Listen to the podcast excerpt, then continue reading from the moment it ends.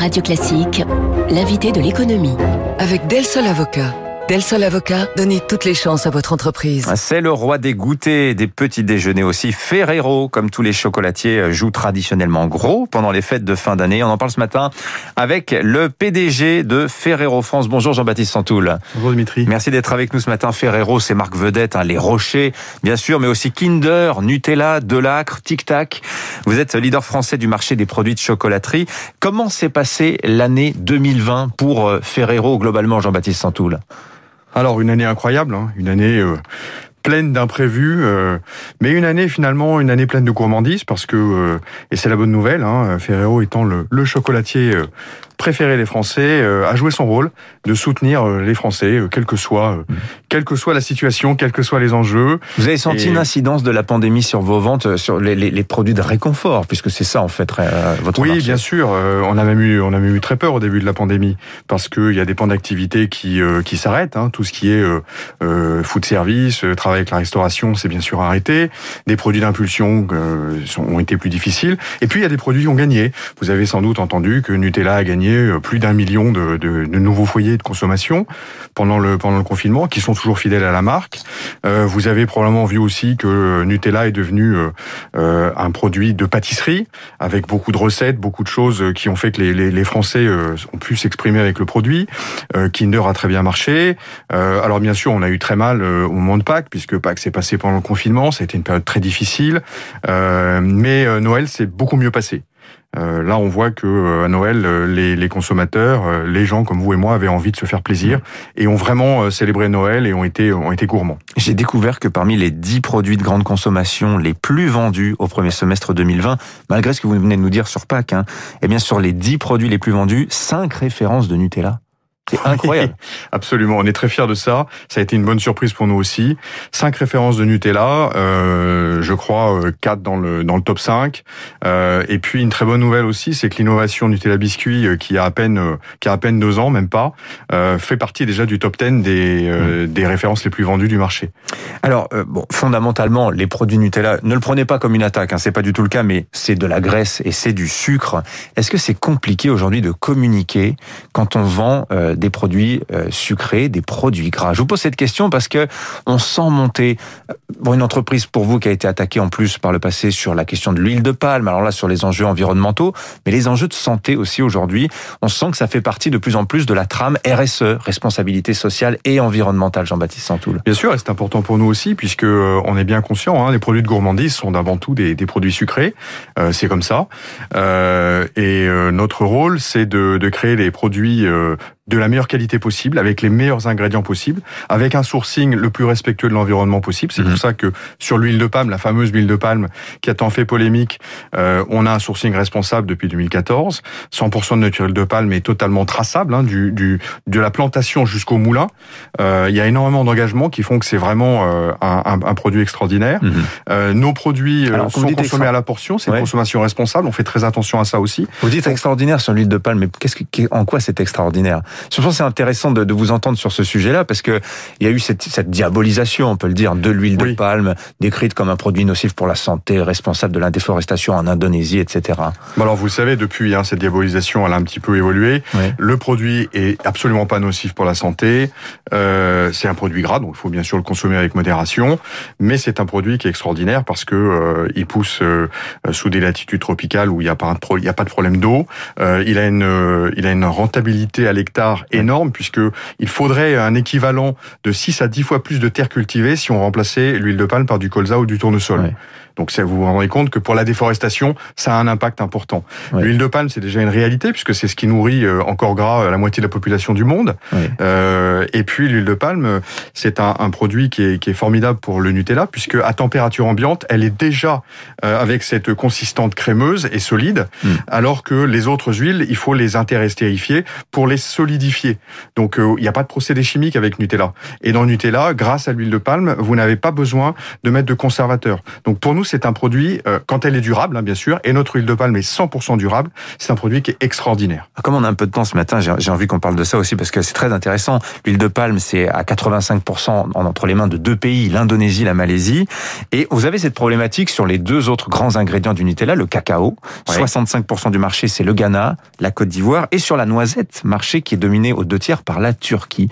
Comment se passent les négociations avec ces pays-là pour ces trois produits indispensable pour euh, vos recettes, euh, Jean-Baptiste Santoul Alors moi, je m'occupe pas, bien sûr, de ouais. négociations directement euh, sur le, le, sourcing de ces matières premières, qui sont faites au niveau mondial par mon groupe. Mais bien sûr, on a des, des, accords de longue durée, puisque pour avoir un sourcing 100% durable, ce qui est le cas pour l'huile de palme, ce qui est également le cas depuis 2020 pour 100% du cacao que nous sourçons, dont 82% viennent du Ghana et de la Côte d'Ivoire, on a des accords sur le long terme, des accords qui fait qu'on co-construit ensemble il y a beaucoup d'agroforesterie où on aide euh, les producteurs à mieux produire. Euh, on a des programmes également euh, d'éducation pour les enfants avec des ONG, avec l'OIT, ouais. notamment en Turquie, puisque vous le savez, on parle souvent du travail des enfants en Turquie, et là c'est un sujet qui est évidemment très important pour nous. Vous pouvez imaginer qu'on est on est contre, donc on fait tout pour pour l'éviter. On peut pas être derrière chaque chaque chaque noisetier, bien sûr, mais on a des programmes pour faire en sorte que euh, ouais. ce travail des enfants n'existe plus. On sent quand même hein, que l'affaire de l'huile de palme, ça, ça a été un déclencheur de la, la des questions RSE euh, chez Ferrero et la transition toute trouvée avec cet autre sujet que je souhaiterais aborder avec vous. À l'heure, on parle beaucoup des jeunes en ce moment, de leur insertion sur le marché du travail. Avoir 20 ans en 2020, c'est terrible, hein, disait Emmanuel Macron. Euh, vous, chez Ferrero, vous vous inquiétez des troisièmes. C'est l'âge 14 ans. Généralement, on a son premier contact avec l'entreprise, avec le fameux stage de troisième. Cette année, pour beaucoup d'élèves de troisième, le stage n'aura pas lieu. Euh, Ferrero, vous êtes membre d'Entreprise et Progrès, qui est un club de dirigeants progressistes, qui a imaginé une solution pour que les troisièmes puissent quand même faire leur stage. Et vous l'avez inauguré, cette solution, au mois de décembre, avec des collégiens de Maison Alfort. Racontez-nous ça. Oui, oui, absolument. Du collège de Stal, euh, dans l'Académie de Créteil à Maison Alfort. On était ravis de cette idée parce que, alors moi déjà, je trouve que le, concept du stage de troisième, c'est quelque chose d'extraordinaire. Parce que comme vous l'avez dit, à 14 ans, on ne sait pas ce que c'est que l'entreprise. On se doute qu'il y a quand même beaucoup de chances qu'on travaille dans une entreprise toute sa vie. Euh, on voit ses parents, euh, on voit, euh, on voit la famille, et puis on se dit mais mais, mais c'est comment? Et euh, ce stage de troisième, il permet vraiment de découvrir que euh, derrière un produit, derrière une marque, bah, il y a toute une organisation et que finalement c'est beaucoup plus complexe que ça en a l'air. Et, et, donc j'étais très très triste pour les enfants de, de troisième qui, qui, ne pouvaient pas faire de stage parce qu'on peut pas les accueillir physiquement dans les entreprises. Comment vous en accueillez d'habitude je bah écoutez, je, Quelques je capable de vous le dire, mais, mais ouais. oui, oui, on en, on en, accueille beaucoup parce ouais. que déjà on accueille les enfants des collaborateurs, les enfants, on est, on est, on est très très sollicité et généralement on répond toujours positivement. Euh, on a même signé euh, une convention euh, avec euh, euh, les États, euh, les États de la France il y a deux ans et qu'on a resigné cette année pour aussi ouvrir à des enfants défavorisés ces stages parce que souvent c'est plus difficile hein, quand vous n'avez pas de, de, de, de relation, simplement, de, de trouver un stage. Donc là aussi on va, on va vraiment vers les enfants pour, euh, pour leur proposer des stages. Et donc cette idée d'entreprise et progrès était extraordinaire parce qu'elle nous a permis de le faire même euh, en ce moment dans ces conditions difficiles de façon digitale. Et puis là vous allez les faire, vous les avez fait réfléchir ces petits ces petits jeunes bien sûr, de troisième. Bien sûr, comme vous pouvez pas leur montrer beaucoup de choses de façon digitale, on les a fait réfléchir en amont, on leur a donné beaucoup d'informations. On a travaillé avec leurs professeurs sur bah, ce que c'est que l'entreprise, euh, son chiffre d'affaires, euh, ses lieux de production, ouais. ses sites, son organisation, etc. Puis sa raison d'être. Ce que c'est la raison d'être, ça c'est intéressant. Et, ouais. c'est important puisque en fait on a tous une raison d'être. Hein. C'est le moteur. Euh, et, et, Ferrero c'est par essence une entreprise qui a envie de, de, de, de, faire plaisir à ses consommateurs gourmands ouais. avec des produits de bonne qualité, des produits responsables. Je reste convaincu que la raison d'être d'une entreprise reste quand même de gagner de l'argent fondamentalement. Enfin et après bon éventuellement mais c'est de C'est pas bon. forcément la raison d'être, c'est le c'est le but ultime évidemment parce que ouais. de toute façon l'entreprise a besoin de gagner de l'argent pour pouvoir investir, pour pouvoir payer ses salariés, pour pouvoir se développer, euh, etc. Mmh. Ça, c'est normal. Mais, mais ce qui anime les collaborateurs, en tout cas chez Ferrero, c'est cette passion de faire des produits de grande qualité mmh. et, euh, et, cette gourmandise mmh. euh, assumée et responsable. Bon. Jean-Baptiste Santoul, vous êtes PDG de Ferrero France. Vous avez aussi une autre casquette depuis trois jours. Vous êtes le nouveau président de l'ILEC. Alors, c'est pas très connu l'ILEC, mais en substance, c'est le porte-voix, c'est le défenseur, c'est le syndicat professionnel des marques de grande consommation. Alors, on est en période de négociation avec la grande distribution. Là, vraiment, c'est le président de l'ILEC à qui je pose cette question.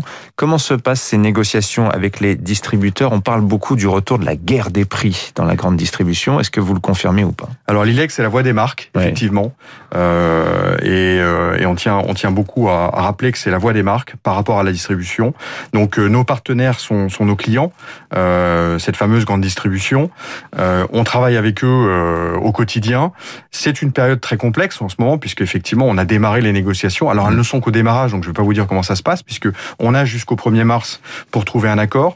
Mais c'est un moment essentiel dans la vie de l'industriel et du distributeur puisque c'est là que l'on se met d'accord sur le plan mmh. d'affaires de l'année, euh, sur le plan promotionnel, sur les innovations. Euh, on se met d'accord aussi sur la stratégie qu'on va développer ensemble. Mmh. Mais vous attendez euh, une pression sur les prix à l'heure où effectivement la grande distribution dit voilà il y a, y a aussi des questions de pouvoir d'achat qui se posent pour les Français. Alors la pression sur les prix, elle est, elle est là depuis déjà des années. Hein. Euh, depuis déjà des années, euh, il y a une pression très forte, euh, et, et c'est un vrai problème d'ailleurs parce que d'un côté vous avez des industriels qui ne cessent d'investir, euh, qui ont besoin euh, de passer un petit peu d'inflation hein, de temps en temps pour mmh. aussi compenser bah, les hausses de salaire, les hausses de coûts d'énergie, les hausses de coûts de revient. c'est normal, c'est la vie d'une entreprise. bien sûr, on en absorbe une partie parce qu'on optimise les choses, mais on peut pas tout absorber. Mmh. Et puis de l'autre côté, vous avez la distribution qui essaie d'avoir les meilleurs prix pour ses consommateurs il faut qu'on trouve un équilibre. Mais on ne peut pas euh, se lancer dans une guerre des prix aujourd'hui. C'est pas possible. et aujourd'hui, on est dans une période particulière où il faut absolument que les industriels et les distributeurs travaillent mieux main dans la main pour trouver des solutions pour le bien du consommateur. Parce qu'au bout du bout, hmm. c'est le consommateur qui compte. On ne peut pas se permettre une guerre des prix. Je retiendrai cette phrase de Jean-Baptiste Santoul. Merci d'être venu nous voir. Le PDG de Ferrero France qui nous a appris plein de choses sur le Nutella, les secrets du Nutella, entre autres ce matin. Merci, à, à bientôt et très bonne année. Vous aussi.